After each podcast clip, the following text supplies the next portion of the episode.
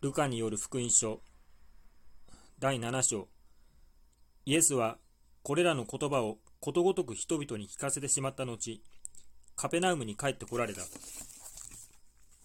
ところがある百卒長の頼みにしていたしもべが病気になって死にかかっていた。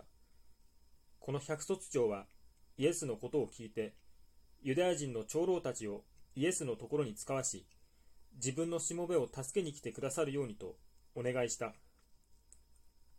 彼らはイエスのところに来て熱心に願っていった。あの人はそうしていただく値打ちがございます。私たちの国民を愛し、私たちのために街道を建ててくれたのです。そこでイエスは彼らと連れ立ってお出かけになった。ところが、その家からほど遠くない辺りまで来られたとき、百卒長は友達を送ってイエスに言わせた。主よ、どうぞご足労くださいませんように。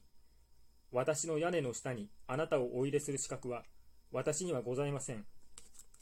それですから自分でお迎えに上がる値打ちさえないと思っていたのです。ただ、お言葉をください。そして私のしもべを直してください。私も権威の下に服しているものですが、私の下にも兵卒がいまして、一人の者に行けと言えば行き、他の者に来いと言えば来ますし、また、しもべにこれをせよと言えばしてくれるのです。イエスはこれを聞いて非常に感心され、ついてきた群衆の方に振り向いて言われた。あなた方に言っておくが、これほどの信仰はイスラエルの中でも見たことがない。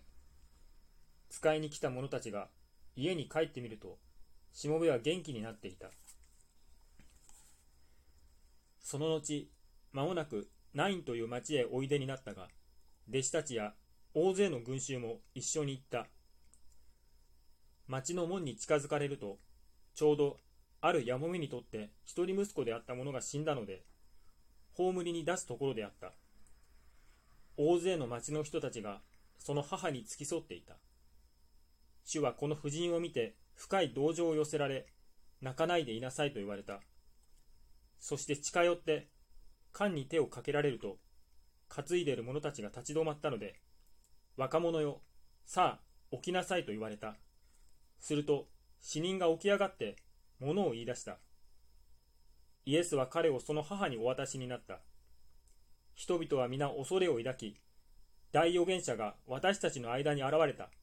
また、神はその民を顧みてくださったと言って、神を褒めたたえた。イエスについてのこの話は、ユダヤ全土及びその付近の至るところに広まった。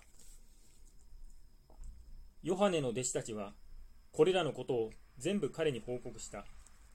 すると、ヨハネは弟子の中から二人の者を呼んで、主のもとに送り、来たるべき方はあなたなのですか？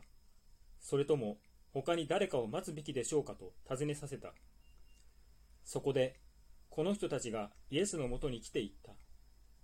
私たちはバプテスマのヨハネからの使いですが、来たるべき方はあなたなのですか？それとも他に誰かを待つべきでしょうか？とヨハネが尋ねています。その時、イエスは様々な病苦と悪霊とに悩む人々を癒し、また多くの盲人を見えるようにしておられたが、答えて言われた。行って、あなた方が見聞きしたことをヨハネに報告しなさい。盲人は見え、足苗は歩き、大病人は清まり、耳しいは聞こえ、死人は生き返り、貧しい人々は福音を聞かされている。私につまずかない者は幸いである。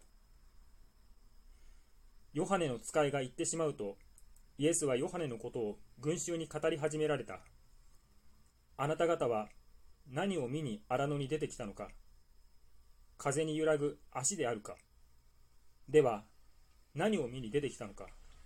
柔らかい着物をまとった人か。きらびやかに着飾って贅沢に暮らしている人々なら宮殿にいる。では何を見に出てきたのか。預言者か。そうだ。あなた方に言うが預言者以上のものである。見よ私は使いをあなたの先に使わしあなたの前に道を整いさせるであろうと書いてあるのは、この人のことである。あなた方に言っておく。女の産んだ者のの中でヨハネより大きい人物はいない。しかし、神の国で最も小さいものも彼よりは大きい。これを聞いた民衆は皆、また酒税人たちも、ヨハネのバプテスマを受けて、神の正しいことを認めた。しかし、パリサイ人と立法学者たちとは、彼からバプテスマを受けないで、自分たちに対する神の御心を無にした。だから今の時代の人々を何に比べようか。彼らは何に似ているか。それは子供たちが広場に座って互いに呼びかけ、私たちが笛を吹いたのにあなたたちは踊ってくれなかった。弔いの歌を歌ったのに泣いてくれなかったというのに似ている。なぜなら、バプテスマのヨハネが来て、パンを食べることも、ブドウ酒を飲むこともしないと、あなた方はあれは悪霊に疲れているのだと言い、また人の子が来て食べたり飲んだりしていると、見よ、あれは食を貪る者、大酒を飲む者、また酒税人、罪人の仲間だという。しかし、知恵の正しいことは、そのすべての子が証明する。あるパリサイ人がイエスに食事を共にしたいと申し出たので、そのパリサイ人の家に入って食卓に疲れた。するとその時、その町で罪の女であった者が、パリサイ人の家で食卓についておられることを聞いて、香油が入れてある石膏の壺を持ってきて、泣きながらイエスの後ろでその足元により、まず涙でイエスの足を濡らし、自分の髪の毛で拭い、そしてその足に接吻して香油を塗った。イエスを招いたパリサイ人がそれを見て、心の中で言った。もしこの人が預言者であるなら、自分に触っている女が誰だか、どんな女かわかるはずだ。それは罪の女なのだから。そこでイエスは彼に向かって言われた。シモン、あなたに言うことがある。彼は、先生、おっしゃってくださいと言った。イエスが言われた。ある金貸しに金を借りた人が2人いたが、1人は500デナリ、もう1人は50デナリを借りていた。ところが、返すことができなかったので、彼は2人とも許してやった。この二人のうちで、どちらが彼を多く愛するだろうか。シモンが答えて言った。多く許してもらった方だと思います。イエスが言われた。あなたの判断は正しい。それから、女の方に振り向いて、シモンに言われた。この女を見ないか。私があなたの家に入ってきた時に、あなたは足を洗う水をくれなかった。ところが、この女は涙で私の足を濡らし、髪の毛で拭いてくれた。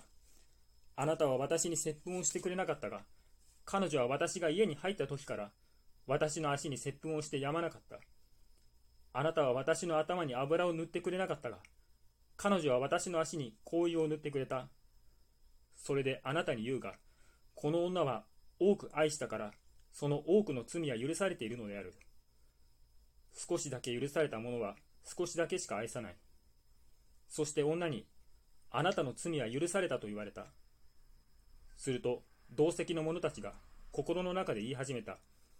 罪を許すことさえするこの人は一体何者だろうしかし、イエスは女に向かって言われた。あなたの信仰があなたを救ったのです。安心していきなさい。